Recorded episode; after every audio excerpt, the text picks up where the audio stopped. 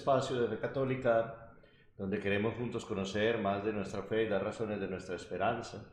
Como se ora, se cree, es la expresión clásica de la Iglesia, donde se une lo que expresamos en nuestra oración y lo que creemos por la fe. Eres el padre Jaime Alberto Pérez. Y aquí tenemos con nosotros al, al ángel, el diácono Ángel Luis Rivera Semidey para que no se me enoje la mamá. Saludes a la mamá que nos eh, ve siempre. Hoy vamos a hablar de todos los sacramentos y su orden, eh, del origen, de la teología y, del, y de eh, cómo los sacramentos van acompañándonos en la vida cristiana, como lo hacemos siempre. Entonces, empezamos con un pedacito de la palabra de Dios el Evangelio de San Juan en el capítulo 19, 28 al 37. 19, 28 al 37.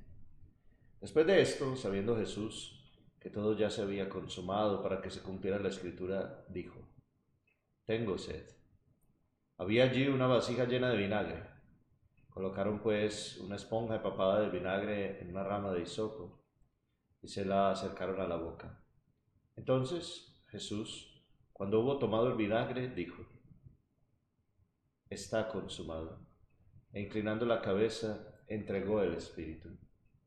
Los judíos entonces, como era el día de la preparación de la Pascua, a fin de que los cuerpos no se quedaran en la cruz el día de reposo, porque ese día de reposo era muy solemne, pidieron a Pilato que les quebraran las piernas y se los llevaran. Fueron pues los soldados y quebraron las piernas del primero y también las del otro que había sido crucificado con Jesús. Cuando llegaron a Jesús, como vieron que ya estaba muerto, no le quebraron las piernas, pero uno de los soldados le traspasó el costado con una lanza y al momento salió sangre y agua. El que lo ha visto ha dado testimonio, su testimonio es verdadero.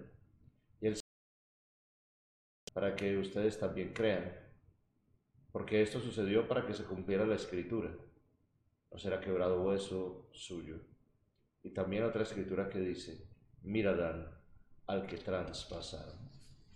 Palabra del Señor. Gloria a ti, Señor Jesús. Esta lectura del Evangelio de San Juan es muy importante cuando empezamos a hablar de los sacramentos, porque de una manera figurativa, de una manera gráfica, de una manera eh, visible, nosotros relacionamos en la iglesia los sacramentos con ese costado abierto de Jesús del que salieron sangre y agua, simbolizando, digamos, los dos sacramentos principales, pero en ellos todos los sacramentos, el bautismo y la Eucaristía.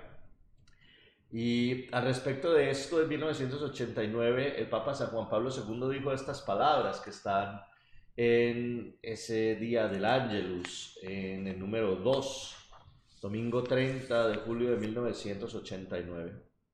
El corazón atravesado es también símbolo de la vida nueva dada a los hombres mediante el Espíritu y los sacramentos. En cuanto el soldado le dio el golpe de gracia del costado herido de Cristo, al instante salió sangre y agua. La lanzada atestigua la realidad de la muerte de Cristo. Él murió verdaderamente como había nacido verdaderamente y como resucitará verdaderamente en su misma carne. Contra toda tentación antigua moderna, de ceder a la apariencia, el evangelista nos recuerda a todos la cruda certeza de la realidad, pero al mismo tiempo tiende a profundizar el significado del acontecimiento salvífico y a expresarlo a través del símbolo. Él, por tanto, en el episodio de la lanzada, ve un profundo significado como de la roca golpeada por Moisés brotó del desierto un manantial de agua, así del costado de Cristo, herido por la lanza, brotó un torrente de agua para saciar la sed del nuevo pueblo de Dios. Este torrente es el don del Espíritu que alimenta en nosotros la vida divina. Mm. ¿Qué te parece? Para que se entretenga uno así con eso. Sí, claro. creo que eh, para para poder empezar a explicar lo que los hermanos están escuchando, la teología trata de poner en palabras humanas la realidad divina.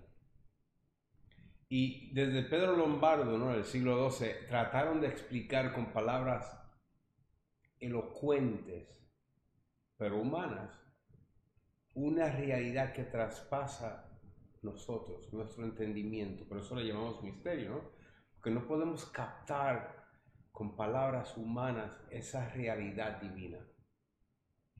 Pero sí, Cristo que se hace presente en toda la acción de la iglesia, Cristo, que es el mediador de la acción divina. Cristo es verdaderamente el que hace todo posible y por Él hacemos. Por lo tanto, los sacramentos se convierten en nosotros el vínculo entre el cuerpo, la unión que sella todo el cuerpo cristiano y la cabeza que es Cristo. Por eso que la iglesia es sacramento de Cristo en el mundo. Tiene que serlo. Tiene que ser santa. Tiene que seguir santificando con su presencia a los demás. Llevando el mensaje de salvación a todos los pueblos. Porque somos Cristo en el mundo. Y el Señor es el que nos guía. Nos dejó el mediador, el paráclito. ¿No? y eso lo, escuchamos ayer en la, misa, ¿no? Les enviaré al que les guiará. Los que no, lo que no saben ustedes todavía lo entenderán. No los abandonaré. So, si empezamos a analizar eso, Él nos prometió algo, que siempre estaría con nosotros. Y a través de los sacramentos se nos hace palpable, tactible, esa presencia divina en nosotros, el cambio, la reconstrucción de nuestro ser, del mundo hacia la gloria. Los sacramentos por eso tienen un significado tan profundo en toda la teología de la iglesia y por eso, como decíamos en eh, los tres espacios de encuentro pasados, es muy importante redescubrir el significado bautismal de nuestra vida cristiana, porque esa, esa acción primera del Espíritu de Cristo, de la iglesia de Cristo, que así como Eva nació del costado de Adán que estaba dormido, la iglesia nace del costado de Cristo, también dormido, con el signo de la muerte. En ella nosotros encontramos la plenitud de lo que debemos ser a través de la fuerza de este sacramento que nos transforma en Cristo, ese cuerpo de Cristo, ese cuerpo que hemos escuchado muchas veces esta expresión, yo sé que muchos la han escuchado, el cuerpo místico de Cristo, es decir, no es un cuerpo solamente en el sentido de lo carnal, es un cuerpo que como lo anuncia el comienzo del Evangelio de San Juan, a aquellos que se les ha permitido ser hijos, pero no de la carne, no nacidos de la carne y de la sangre, sino nacidos del Espíritu de Dios, a ellos el Señor les da la posibilidad de unirse a ese cuerpo en el en el que el resto hacen parte de todos sus miembros y de todos los miembros hacemos todos la unidad del cuerpo de Cristo que camina en la historia el cuerpo de Cristo que está en el cielo, la iglesia celeste, el cuerpo de Cristo que está en purificación, la iglesia en purificación en el purgatorio y la iglesia que camina hacia Cristo, sentido y cabeza, y está en la tierra. Nosotros, por eso es que tenemos que entender la grandeza de esta acción de Dios hacia nosotros, donde en los sacramentos nos manifiesta su vida entera. Por ejemplo, cada uno de nosotros bautizados participa plenamente de la misión de Cristo. Cada uno de nosotros bautizados tiene en sí mismo la imagen del amor, de la caridad y de la entrega de Cristo. Cada uno de nosotros, por decirlo así, hemos brotado de ese costado abierto de Jesús, de ese momento en el que el Señor duerme el sueño de la muerte, pero nace la vida del Espíritu y de la gracia, en la que nosotros, por la fuerza del bautismo, somos unidos al sacramento de la iglesia, sacramento universal de salvación, sacramento de Cristo en el mundo, signo vivo de Cristo vivo y resucitado para todos. Por eso es muy importante redescubrir este significado profundo de lo que los sacramentos son para nosotros de una manera muy especial, el bautismo, ¿cierto? Puerta de todos los sacramentos y que nos abre a todo este misterio divino que es por acción de la gracia, de la fuerza, de la vida de Dios en nosotros, transformador para todo el que lo recibe. Claro. Dice, um, los documentos hablan de la iglesia sacramento original, que significa ser comunidad. Tenemos que obrar en comunidad porque Cristo obró en el pueblo humano, en un pueblo muy quebrantado, claro. Pedro era el más el más insignificante, el menos que debía ser papa, el menos intelectual. Pero fue el príncipe, el, el, que dirigía la cabeza, la autoridad visible de la iglesia después de Jesús. Porque la gracia es lo que lo mantenía apartado. A veces salía con unas expresiones bien curiosas, ¿no? Porque decía, tú eres el Cristo, tú eres el Mesías, el Hijo de Dios. Wow, Pedro, increíble. Eso no te lo pudo revelar ningún ser humano, solamente mi Padre en el cielo. A las dos instancias se transfigura Jesús. Con miedo, qué bonito es estar aquí. No nos vayamos para ningún lado. Vamos a hacer tres chozos, uno para ti, otro para Elí, otro para Moisés. Aléjate de mí, Satanás. O sea, le dice después. Ah, es ser humano, es bien humano y la iglesia está llena de gente bien humana, con errores, con deficiencias, pero esa acción salvífica de Cristo sigue en nosotros, no por nuestro acto. Y eso es lo que tenemos que agarrar, no es la acción tuya de presbítero, sino Cristo que a través del presbítero se hace presente. No es la acción mía del diácono que bautiza, es Cristo el que bautiza a través de mis manos que pone el agua y el aceite. No es el Papa o el obispo que ordena, es Cristo que ordena a sus seguidores y sus discípulos. Entonces, pues si entendemos eso, que no es, no está a nuestra capacidad, no es que yo tengo un don muy especial, es la gracia de Dios que opera entre nosotros, ¿no? Ahora, en este espacio en el que estamos abriendo esta discusión e intentando profundizar en, el, en el sacramento más importante de todos y lo que significa para cada uno, ha habido y ha estado creciendo ahora en la iglesia una postura que el Papa llama neopelagianismo, que eh, el Papa Francisco lo llama así porque se trata de lo siguiente, es romper con la fuerza de la comunidad, romper, con, con, con el sentido íntimo y original de la iglesia como una familia de Dios y como una comunidad alrededor del amor. Y entonces centrarme en mí mismo. Mm. No es mi relación con la comunidad, no es que yo eh, siempre piense en el sentido, en el ámbito comunitario, sino que yo Defino mi relación con Dios desde la intimidad de mi propio corazón, no desde la comunión con la iglesia. Y yo, en mi propio esfuerzo de hacerme mejor para Dios, yo en mi esfuerzo de ser más digno de Dios, yo en mi esfuerzo de lograr encontrar a través de mis propias fuerzas lo que a Dios le agrada, me voy aislando más y más y más y más y termina siendo mi propia práctica, mi propia piedad, mi propio deseo y mi propia manera de orar, la que prevalece eh, por encima de la relación con la comunidad de la iglesia y en la relación con la comunidad de los hombres, y empieza a ser más bien yo conmigo mismo, yo conmigo y yo con yo. ¿Qué se le puede decir a las personas que creen que espiritualmente ese es el camino para encontrarse con En la última cena habían dos discípulos peleándose entre ellos quién iba a ser el que iba a ser el jefe. El más importante, sí. El más importante, ¿no? Y creo que Cristo vuelve a reenfocar la misión.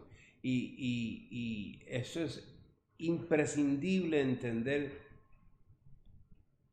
para poder agarrar un poco este misterio de Cristo en el mundo. Yo soy incapaz de ser diácono si no tengo una iglesia que servir. No soy diácono. Eso es un título.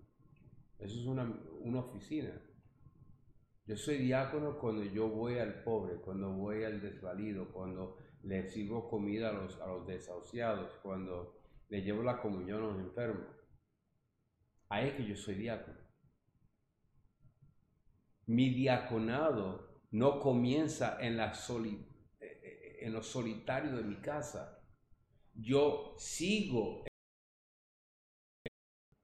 Y mi esposa no me dice diácono Luis, me llama Luis.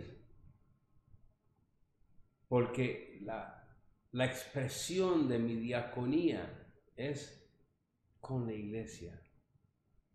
Y una de las cosas que yo siempre trato de hacer lo más posible es los ministerios con mi esposa. Trato de alimentar los homeless con ella. Trato de ir a ver los enfermos con ella. Claro, a veces con la cuestión de la pandemia eso se dificulta mucho. Pero si hay familias que están caminando por el proceso matrimonial, estamos los dos caminando con ellos. Porque debe ser un ministerio compartido en comunidad. Una de las cosas que, que me quedé pensando todo el día de hoy, lo que hablamos esta mañana, ¿cómo es posible que somos capaces de orar la misa y al final de la misa es enviar al pueblo a ser Cristo para el pueblo y que la gente se vaya y se haga el rosario y se vaya para su casa? ¿Dónde está el mandado? O sea, no te mandó el diácono o el padre a ir a llevar a hacer Cristo a los demás.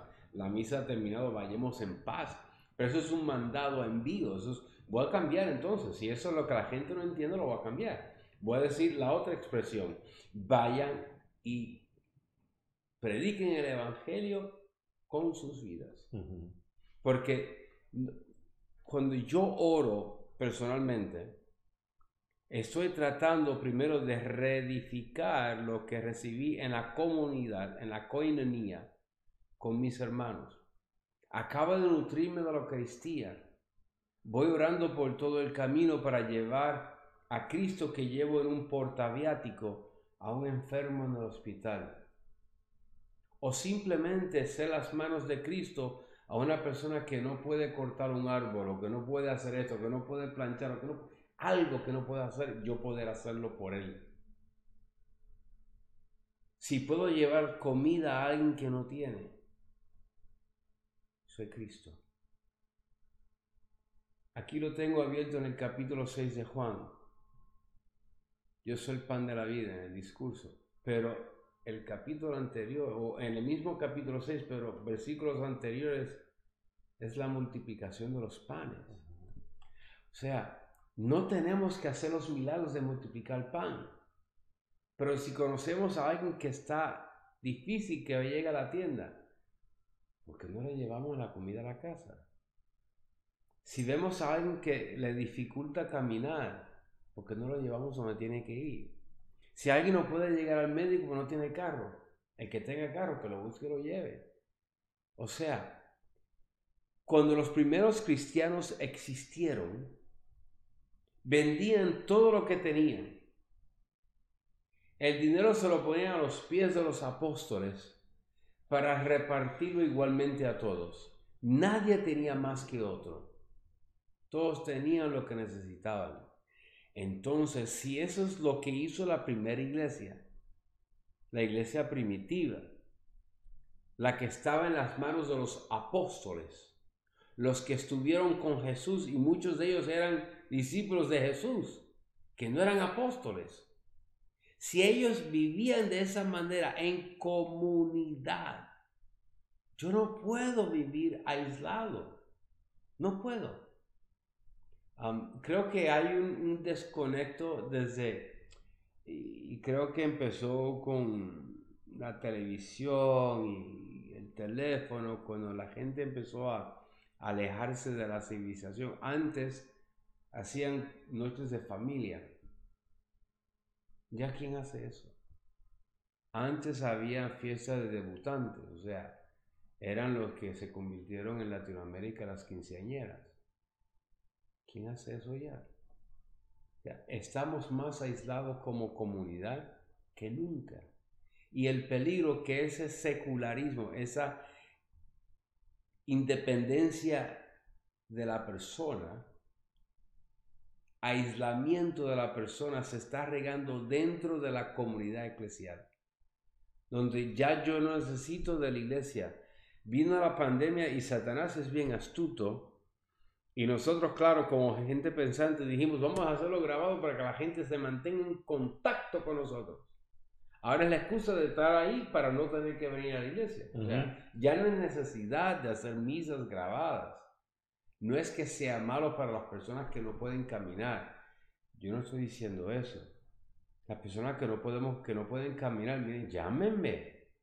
Si son de aquí, de San Mateo, yo voy a sus casas, hacemos una liturgia de la palabra, le llamo la comunión, le llamamos a Cristo. Eso no hay problema, pero no nos dejan saber tampoco. Entonces están viendo, yo veo la misa en televisión. ¿Y dónde está la, la acción de orar constante con uno con el otro? Yo, yo, yo pienso que hay una, hay una tarea muy grande por hacer ahí, porque las personas las personas han resumido la vida cristiana en dos cosas. En venir a la misa si llegan y en hacer algún rezo si lo hacen. Y o juntarse, juntarse con un grupito de personas que les conviene en lugar de con toda la comunidad y hacer sus propias pequeñas prácticas piadosas. Y eso no es ser iglesia, eso es apartarse de la iglesia. Eso es cortar tu relación con la iglesia, incrementar tu relación con tres o cuatro aquí o con dos o tres aquí y simple y llanamente no estar en comunión con los demás. Hay un orden para el crecimiento de nuestra vida espiritual. Muchos tratados, muchos santos han hablado de esto, pero es básicamente, es básicamente lo siguiente. Es primero tu vida y tu experiencia comunitaria del amor, de la entrega y del sacrificio. Esa vida comunitaria del amor, de la entrega y del sacrificio se convierte en celebración eucarística, Eucaristía viva celebrada los domingos. Y esa Eucaristía viva y celebrada se convierte en envío. Y ese envío se convierte en que cada uno de nosotros se vuelva para los demás Eucaristía y en ese momento es donde la oración y la entrega de nuestra vida se mantiene a través de una intimidad constante con el Señor. Y la gente lo está agarrando al revés. Orar, orar, orar, ir a la Eucaristía. Mm. Rezar, rezar, rezar, ir a la Eucaristía. Mm. Yo me encierro, hago mis devociones, me arrodillo en el templo, hago mis oraciones, Eucaristía. Y entonces se ha cortado la parte en la que tú sales de la Eucaristía y te conviertes en Eucaristía y retroalimentas tu vida espiritual. La Eucaristía no es punto de partida, decía el Papa San Juan Pablo II en su encíclica sobre la Eucaristía. Dice que es punto de llegada, es decir, tu vida cristiana, tu ser cristiano, tus obras de caridad, de sacrificio, de entrega, de darse por los demás, se vuelven después a Eucaristía. Se llega con eso a la Eucaristía. No es como lo estamos haciendo muchas veces. Rezo, rezo, rezo, misa. Rezo, rezo, rezo, misa. Misa, misa, misa, rezo. Rezo, rezo, rezo, misa. Se está rompiendo el circuito de lo que en realidad debe ser la vida de un bautizado. La vida de un bautizado es la experiencia de la gracia y del amor de Dios vivida en la comunidad, no en la soledad, en la comunidad. La celebración de la Eucaristía en la comunidad y con la comunidad, unidos a la iglesia y a Cristo cabeza, elevando el sacrificio y acción de gracias perfecto al Padre. Y luego hacer Eucaristía para el mundo. Es decir, estamos muchos encerrándonos en nosotros mismos y creyendo que porque hemos hecho una oración, o un acto piadoso cualquiera que sea, novena, via crucis, peregrinación o cualquier otra cosa, más la Eucaristía es suficiente. Creo que donde se falla es en lo siguiente. La iglesia es sacramento de Cristo en el mundo. Es la presencia de Cristo en el mundo. Por lo tanto, la gracia santificante, sacramental, se extiende por el mundo por nuestra presencia. ¿No? So, nosotros nos somos las manos de Cristo, los pies de Cristo, que extiende esa gracia al pueblo. Y lo dice bien claro aquí. La iglesia posee ser y obrar sacramentales. No obstante, no todos sus actos participan de la misma manera y con tanta perfección del ser y del obrar sacramental. Hay en la iglesia como ciclos de intensidad diferentes, zonas de poder sacramental, y es grande. Zona en que es menor. Hay un centro en que la virtud sacramental alcanza su más alto valor. Hay sitios que no. No estamos todos al mismo tiempo mirando de la misma manera. Y este es el peligro. estaba hablando con un joven que estaba bien decepcionado por la respuesta que le dieron sobre la, la obligación de la misa del jueves. Y le dije, eso también depende de su entendimiento, de su propio... Si tú le explicas qué es... De cuánto, de cuánto es consciente, sí. Nosotros a veces no hemos hecho un buen trabajo desarrollando una conciencia moral.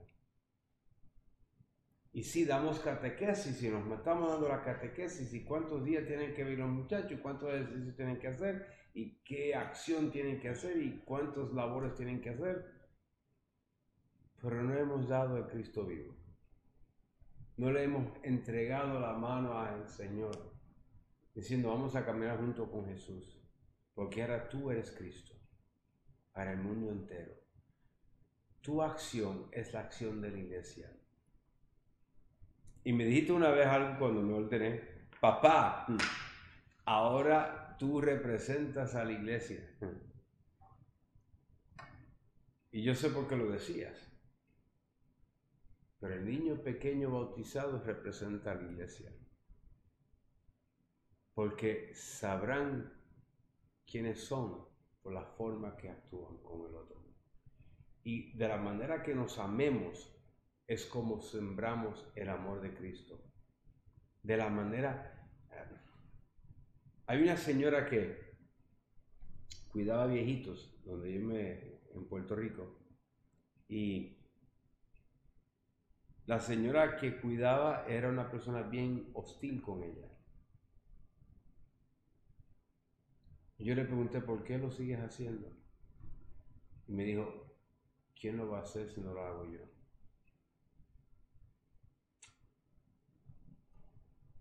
Me imagino que en ese momento ella me catequizó a mí, porque me enseñó la cara de Cristo. ¿Quién lo va a hacer sino yo? Pues entonces todos nosotros debemos pensar de esa manera. ¿Quién lo va a hacer sino yo? Según no podemos abandonar a Jesús porque quien tiene palabra de vida eterna es Él. Tenemos que llevar esa esperanza, ese amor, ese, regocijo en Dios en las penas, en los dolores que la gente sufre, en las incapacidades que tengan. Porque Jesús llevó esperanza por doquier. Imagínate a la mujer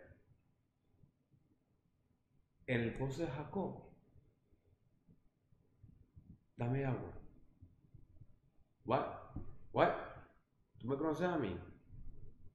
Tú eres judío, me estás hablando a mí, una samaritana.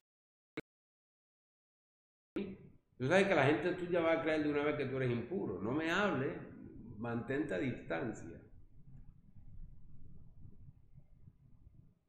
Y él le responde, si tú supieras quién te está pidiendo agua,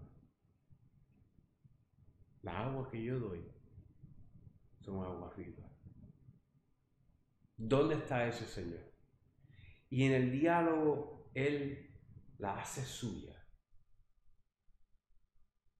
le va comiendo el alma, le va abriendo el corazón una perspectiva de esperanza, de amor íntegro, de amor verdadero, de agapimo. Y ella sale corriendo y, dice, ¿qué, hago? Y le dice, vete cuéntalo a su marido. No, no tengo. No, si no has tenido uno, has tenido cinco, ninguno ha sido tu marido. Ahí completamente le dio el, el, el, one, two eh, de, los boxeadores, ¿no? La terminó de tumbarla. La descubrió.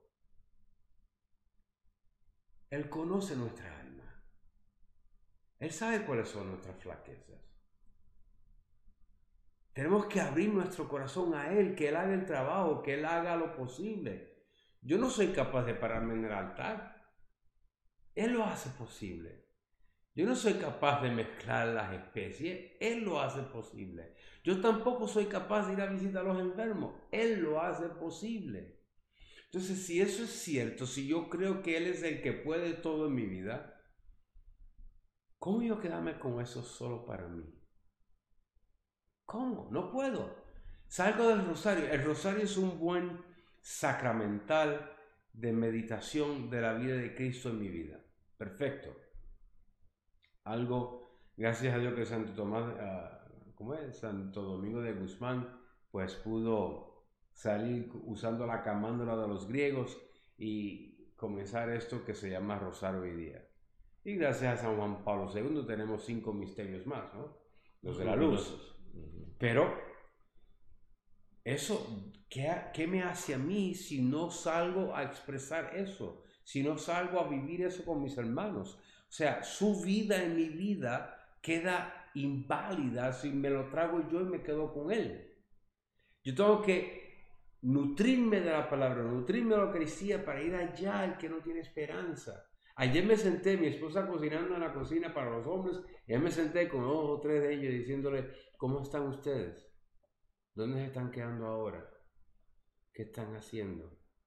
Y algunos diciéndome, estoy viviendo en mi carro, otros en una caja de cartón ahí debajo del puente al lado de Walmart. Claro, y le digo, ¿y no puedes ir allí a buscar dónde te quedas? Me dice, ellos no ayudan a uno de una vez, uno tiene que ir durante ciertas horas. Yo le dije, ¿quieres que te busque a las 8? Me dice, todavía estoy durmiendo. Son gente con problemas, muchos de ellos disturbios emocionales. Pero ¿cómo yo puedo dejar eso pasar sin tratar lo más posible de ayudar? Entonces, hay, hay una cosa que la carta del apóstol Santiago tiene que a mí me, que a mí me, me ha definido mucho mi vida cristiana. Y es un ejemplo que pone la carta del apóstol Santiago, de que viene una persona pobre, sin comida, sin con qué vestirse, sin con qué refugiarse, y que el cristiano le dice, eh, que te vaya bien, hmm. que puedas encontrar comida y que puedas encontrar vestido, aquí yo me voy a quedar orando por ti, que te vaya bien. Entonces, el apóstol Santiago dice, esa es una fe sin obras. La gran dificultad que veo yo y lucharé y seguiré luchando porque en nuestra comunidad no sigue así es, estamos rezando, estamos viniendo a la misa, estamos haciendo novenas, estamos haciendo coronillas, muy bien, hay un montón de gente en problemas, hay un montón de gente necesitada, hay un montón de gente que necesita ayuda, que les tiendan una mano, que están enfermos. Y entonces la solución de nuestra comunidad muchas veces es, ah, bueno, entonces lo que vamos a hacer porque hay tanta gente necesitada es hacer otro rosario. En esta parroquia hay cuatro, es tres rosarios cada día y queremos hacer otro rosario, después queremos hacer otra coronilla. La solución para los problemas que estamos viviendo no es sumar rosarios o sumar coronillas o adelantar una vez más eh, eh, y hacer durante todo el tiempo, no sé, el Via Crucis. Es decir, frente a las necesidades tan acuciantes que hay hoy día, el cristiano debe actuar. Nosotros ya estamos rezando, ya tenemos nuestros espacios de oración y de celebración. La solución no es seguir rezando, aumentar cosas para rezar, sino aumentar las cosas para hacer sin dejarlo. En oración. No, no es malo orar, no estamos diciendo que es malo orar. Sí, pero... Pero, pero eh, San Humberto Hurtado, am, chile- ah, chileno, argentino, Ujú, es am, iba donde las, las señoras, que son las dueñas de las parroquias, ¿no? Mm. Por lo general, estas son mis sillas, mi familia lleva aquí 40 años, whatever. Y pedía dinero para los, los orfanatorios, para la acción católica. Y la acción católica no nace aquí, nace en España. Y se transfiere al mundo latinoamericano porque hay necesidad y tenemos que cumplir con ella. Le pregunté a, a la familia nuestra, los Pumas, si conocía el área de Ambato. Eh, Y es muy famoso en Ecuador. Dos curas franciscanos fueron matados porque hablaron por los derechos del indígena. Defendieron la causa de los indígenas. Y un grupo de militares los acribilló. Tenemos que ser esa voz. Tenemos que ser la voz que ser la acción del que no puede. Tenemos que ser la esperanza del desesperado. Y no podemos hacerlo encerrado en cuatro paredes o reuniéndonos en el templo solamente para orar. Hay que salir de aquí al mundo, llevar a Cristo a los que no tienen esa esperanza. Sí, porque es que si nosotros creemos en la fuerza transformadora de Jesús y creemos que nosotros somos el cuerpo de Cristo, de Cristo resucitado en el mundo, esa fuerza transformadora se tiene que seguir viendo. Una de las cosas que yo siempre me eh, he asegurado en mis parroquias mientras he sido sacerdote estos últimos wow, 20 años, casi 20 años, cumplo 20 años ahora en noviembre, para que sepa, eh, es que oremos, que tengamos la Eucaristía, que tengamos la exposición del Santísimo Sacramento, que tengamos hora santa, que tengamos retiros espirituales, pero que tengamos acción, Claro. que tengamos fuerza transformadora de Cristo efectiva en el mundo. De hecho, el lema de los que viven encerrados en los monasterios es ora et labora, Ora y trabajo. ora y trabaja, y lo mismo nosotros. Eh, ¿Estamos rezando el rosario? Sí. ¿Tenemos expresión de Santísimo? Sí. ¿Tenemos retiros espirituales? Sí. ¿Tenemos misa todos los días? Sí. ¿Tenemos todo lo que necesitamos para nutrirnos espiritualmente aquí en el templo? Sí. ¿Qué estamos haciendo para transformar el mundo? Porque eso es lo que nos convierte en sacramento de Cristo. Punto 11.15 del Catecismo de la Iglesia Católica, el mataburro, como digo yo. ¿no? el que nos enseña toda la verdad de partido en dos días. Dice las palabras y acciones de Cristo, o sea, la acción de Cristo durante su vida, tanto privada como ministerio pública, anticipan el misterio, anticipan la fuerza de su misterio pascual. O sea, la salvación nuestra es anticipada por la manera que él Las actuó. Palabras y las obras de Cristo. O sea, esa obra de caridad, dale comida a los que no tienen. No tenemos con qué, no te preocupes, que yo me encargo de eso. Tú dale. Ujú. Eso es lo que nos dijo. Tú dale, que yo me encargo de suplirte. Claro. Y a veces es caminar con fe. Y, y nos da miedo. Aquí hay una parroquiana que tú conoces el niño de ella, que ella es- vive al otro lado de allá, de los Watergap. Que esa mujer viene a la misa por lo general de las 9 y, me- 9 y 15 de la mañana. Que todos los, los, los jueves, día de acción de gracia, el santo es el nuevo americano, San Weaving San Weaving, sí. se llevaba a alguien de, de- de los desahuciados, se lo llevaba para la casa a darle comer. Y después le entrega dinero, le entrega ropa, le entrega lo que necesita para que esté tranquilo. Y después le pregunta, ¿quieres quedarte aquí? Y te tenido muchos problemas con el marido. Pero es lo que Cristo haría. Sí, yo, yo, pienso, yo, yo, yo pienso que para que podamos eh, estar a la altura del reto que nos pone nuestro ser de bautizados, lo más fácil, muchachos, es rezar. Lo más fácil es venir a la misa. Son 45 minutos de misa, 50 minutos de misa, son 35 minutos o 20 minutos de algún rezo, de alguna novena. Eso es lo más fácil. No nos quedemos en lo más fácil.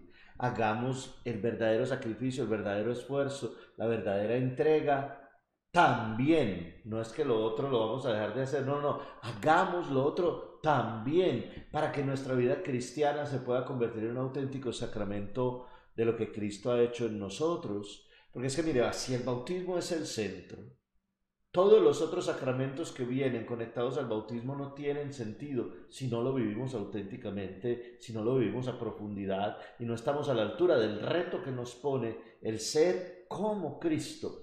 Cuando yo estaba estudiando la catequesis, por allá cuando los elefantes volaban de flor en flor, mm. había un libro eh, con el que estudiábamos. Corporis. Eh, yo no sé. eh, había un libro con el que estudiábamos catequesis que era el Catecismo del Padre Astete. El Catecismo del Padre Astete decía: ¿Qué es ser cristiano? La respuesta era: ser cristiano es ser soldado de Cristo. ¿Qué hace un soldado? Un soldado da la vida. ¿Cierto? Entonces, nosotros tenemos que dar la vida. No solamente entregar nuestra vida y que nos maten, dar la vida, que haya vida a través de nosotros en los demás.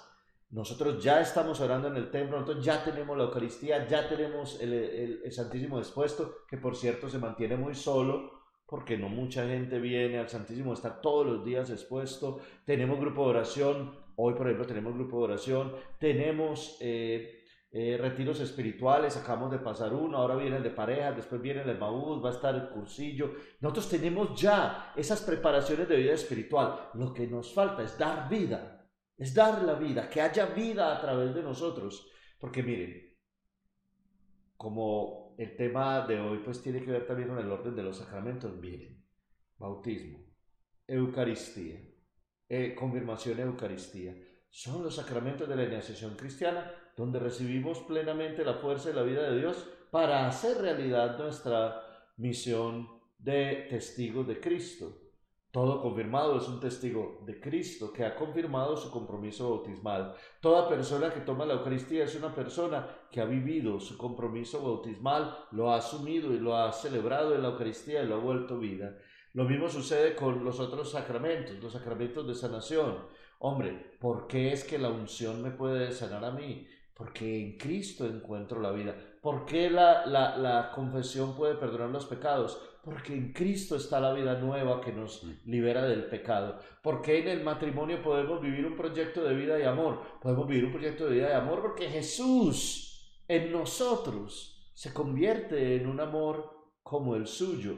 Lo dice toda la teología del sacramento del matrimonio amar al otro como Cristo amó a su iglesia. ¿Por qué los sacerdotes nos ordenamos? Nos ordenamos porque desde nuestro bautismo hemos sido consagrados al Señor y vivimos esa consagración en una manera distinta, ordenada a un fin diferente. Cada sacramento, bautismo, confirmación, Eucaristía, penitencia, unción, orden y matrimonio, están destinados a darle plenitud y continuidad de como una misión una misión que va más allá solamente de las prácticas de piedad y en la que se tiene que configurar nuestra vida plenamente con Cristo. Claro, y los sacramentos existen por ella, la iglesia, y para ella, o sea, para el uso de la iglesia. Y los sacramentos son para las personas vivas. Ahora una pregunta que vamos a hacernos. ¿Por qué hablas de bautismo, confirmación, Eucaristía cuando los niños no lo reciben así específicamente. Lo reciben de una manera distinta. Primero van y son bautizados, luego se hacen la primera confesión, luego hacen la confirmación. La comunión la confirmación. Sí. ¿Por qué cambió el orden? A ver, el orden no ha cambiado, el orden nunca ha cambiado. Esto es lo que ha sucedido. Lo ordinario en la iglesia, y estamos hablando desde, desde el comienzo, es decir, estamos hablando de que esto está enraizado en, en, la práctica de los apóstoles y de la primera iglesia, no es una cosa que nos inventamos ahora en 1975. La práctica original de la iglesia es bautizar adultos. Y a toda la familia. Y luego toda su familia lo encontramos nosotros en, en los hechos de los apóstoles muchas veces. Entonces, el adulto se bautiza, recibe la confirmación de la Eucaristía. Ese es el orden original de, de cómo la iglesia eh, administraba y daba la gracia en los sacramentos. En una sola misa, usted era bautizado, recibía la confirmación y recibía la Eucaristía. A medida que la iglesia fue creciendo y se bautizaban más y más y más personas, porque recuerden que el bautismo, aunque sea tres segundos en la vida de una persona, es la gracia de la vida de Dios, tres segundos en esa persona. Y como el bautismo del sacramento esencial, se empezó a bautizar a todos, a todos, a todos, a todos, a todos. Y cuando se bautizaba a un niño o se bautizaba a alguien más pequeño, ya no sé, en algún momento dentro de la historia se les dejó de dar la confirmación. Y la confirmación se desplazó para la madurez humana y cristiana de la persona. Que eso ocurre en iglesia occidental. En las iglesias más antiguas siguen bautizando, crismación se llama, y dando la Eucaristía incluso a los niños. Claro, entonces en la iglesia muchas veces vas a ver que en la iglesia ortodoxa o las iglesias orientales católicas todavía dan bautismo, eh, le ponen un pedazo pedacito de la Eucaristía en la boca del niño. Lo confirman y, y dan la Eucaristía. Todo junto. En el 1910 el Papa Pío X mandó a que se le pudiera dar la Eucaristía a los niños de 7 años porque el catecismo, bueno, lo que iba a convertirse en el derecho canónico de 1917 iba a decir lo siguiente, los niños de edad de raciocinio y de 7 años. Por lo tanto, para que los, los niños participasen de esa gracia sacramental, se le bajó la edad a los niños, estoy hablando del rito latino, del rito romano latino. El de nosotros. El de nosotros, la, el gran, la gran mayoría de los católicos, a participar como joven niño ya con madurez de raciocinio, porque el niño cuando tiene 7 años, si te dice que no, sale corriendo, no sabe que está mal. Sí, sabe, sabe que no y que sí, bueno y, y, cuando está haciendo algo malo. Entonces se le permitió a los niños a participar de la Eucaristía. Antes del 1910, veías en las fotos los niños de confirmación usando el traje blanco de las niñas y los niños de traje porque hacían la comunión después de la confirmación. So, el obispo llegaba, hacían la confirmación en la parroquia, a veces eran 60, 70, 80, 90 niños, todos los que tuvieran 14 años en adelante, y luego hacían la primera comunión, sacaban la, la foto con el monseñor obispo, y para luego estar. Después de eso cambia la jugada. Y por eso que estás oyendo ustedes en casa, que nos referimos a los sacramentos de iniciación como bautismo, confirmación, Eucaristía, no el otro orden que es lo que normalmente se recibe en niños. De hecho, en muchas partes lo que decidieron, porque esto depende de lo que los obispos en su país decidan.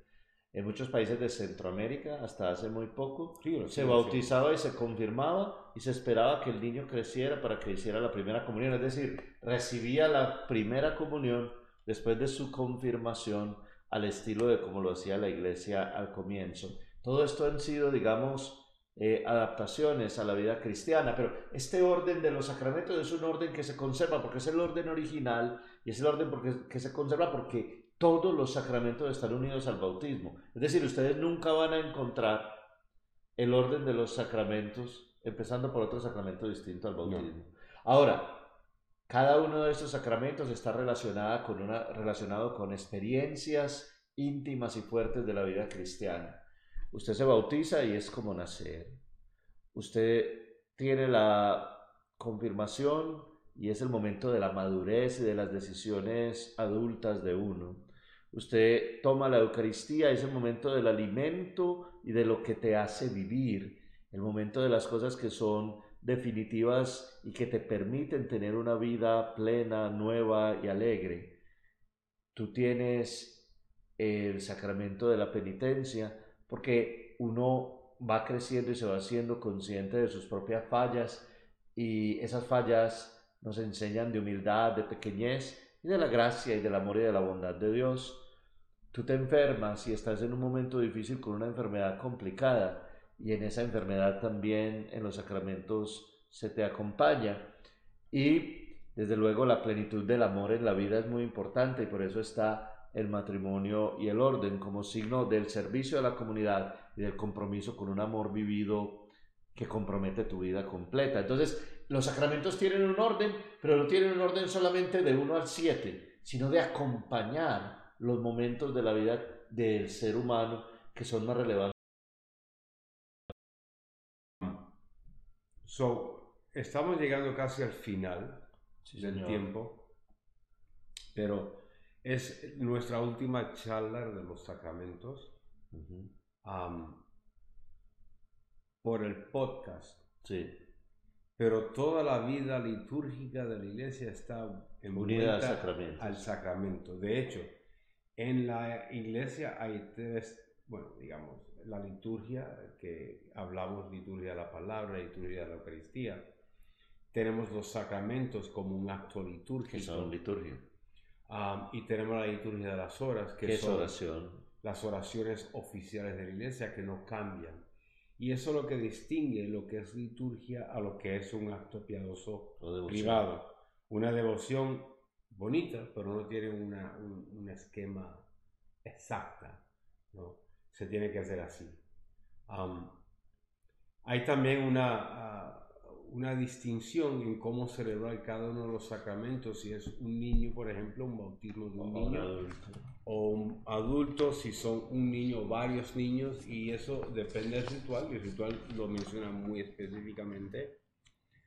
So, si ustedes ven una, un bautismo de un adulto, van a ver que por lo general se hace el sábado santo, está conectado con el, la noche de Pascua, porque es el día que la iglesia revive con la presencia de Cristo.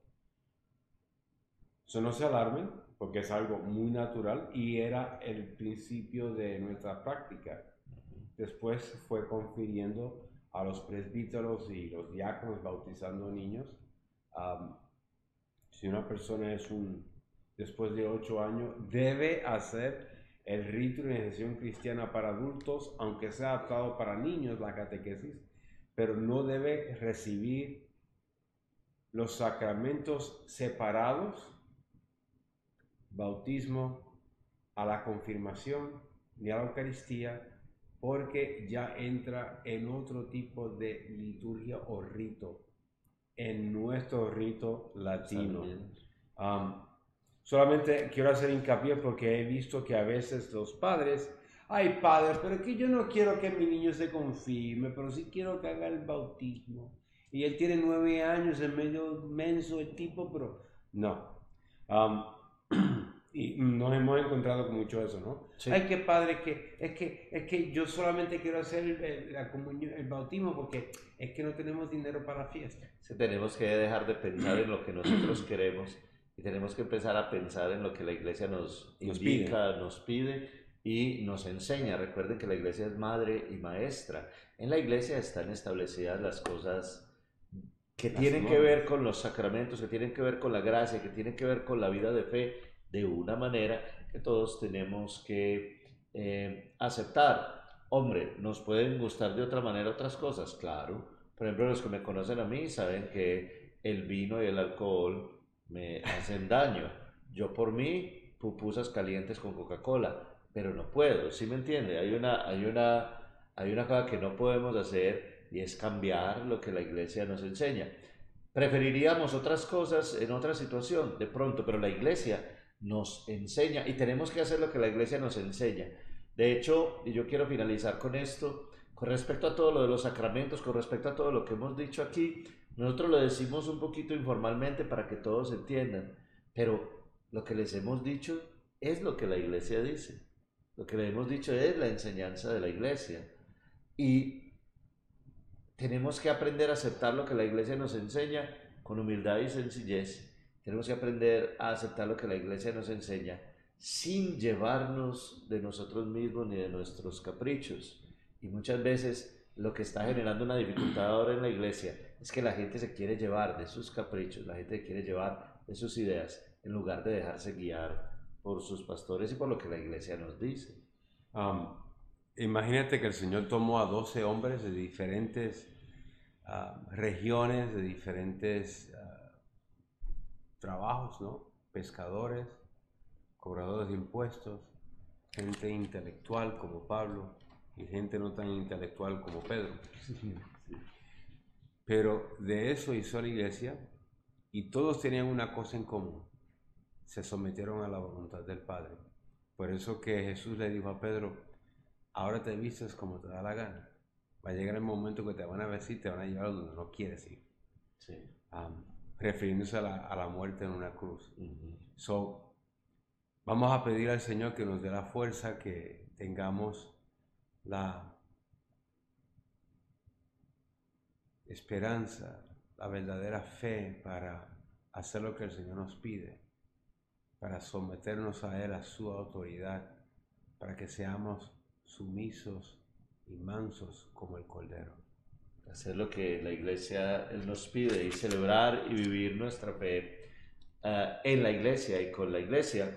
Por eso es que nosotros decimos como se ora, se cree. Si usted ora en soledad, cree que su vida es en soledad. Si usted ora desde su propio centro, usted va a creer que todo se centra en usted. Si usted ora haciendo solamente lo que usted piensa que es bueno, va a creer determinando usted que es bueno. Si usted ora con sus propias formas, sin acercarse a las de la iglesia, va a creer de su propia forma, alejándose de la iglesia. Cómo oramos define cómo creemos y cómo creemos define cómo vivimos. Por eso este podcast se llama Como se ora, se cree. Vamos a hacer nuestra oración esta es la última vez en este mes que hacemos la oración de reparación de Fátima, pero ahí la pueden ustedes conseguir fácilmente. Se las puedo dejar en el vínculo ahora que ya terminamos para los que lo quieran tener. Normalmente se hace después de la misa o después de la comunión. Dios mío, yo creo, adoro, espero y te amo. Te pido perdón por los que no creen, no adoran. Santísima Trinidad, Padre, Hijo y Espíritu Santo te adoro profundamente y te ofrezco el preciosísimo cuerpo, sangre, alma y divinidad de Jesucristo, presente en todos los tabernáculos del mundo, reparación por las ofensas, sacrilegios e indiferencias con los que Él es ofendido. Por los méritos infinitos del Sagrado Corazón de Jesús y del Inmaculado Corazón de María, te pido la conversión de los pecadores. Santísima Trinidad, te adoro, Dios mío, te amo en el Santísimo Sacramento. Señor, perdona todos los sacrilegios eucarísticos. Señor, perdona todas las santas comuniones indignamente recibidas. Señor, perdona todas las profanaciones al Santísimo Sacramento del altar. Señor, perdona todas las irreverencias en la iglesia. Señor, perdona todas las profanaciones, desprecios y abandono de los sagrarios. Señor, perdona todos los que han abandonado la iglesia. Señor, perdona todo desprecio de los objetos sagrados. Señor, perdona a todos los que pasaron a las filas de tus enemigos. Señor, perdona todos los pecados del ateísmo. Señor, perdona todos los insultos a tu santo nombre. Señor, perdona toda frialdad e indiferencia contra tu amor redentor. Señor, perdona todas las irreverencias y calumnias contra el Santo Padre, el Papa Francisco. Señor, perdona todo desprecio de los obispos y sacerdotes, especialmente los de esta comunidad. Señor, perdona todo desprecio hacia la santidad de la familia. Señor, perdona todo desprecio a la vida humana. Amén. Gracias por acompañarnos, por seguirnos, por estar tan pendiente de nosotros. Estamos haciendo el podcast ahora eh, los viernes porque nos queda más fácil logísticamente y nos interrumpen menos. Nos han tocado las puertas, nos las han abierto el jueves, entonces estamos intentando el viernes, nos dejan saber cómo les parece a ustedes y no se les olvide uno como ahora cree y como cree vive. Que tengan una feliz tarde, una feliz noche. Que Dios y la Virgen los acompañe.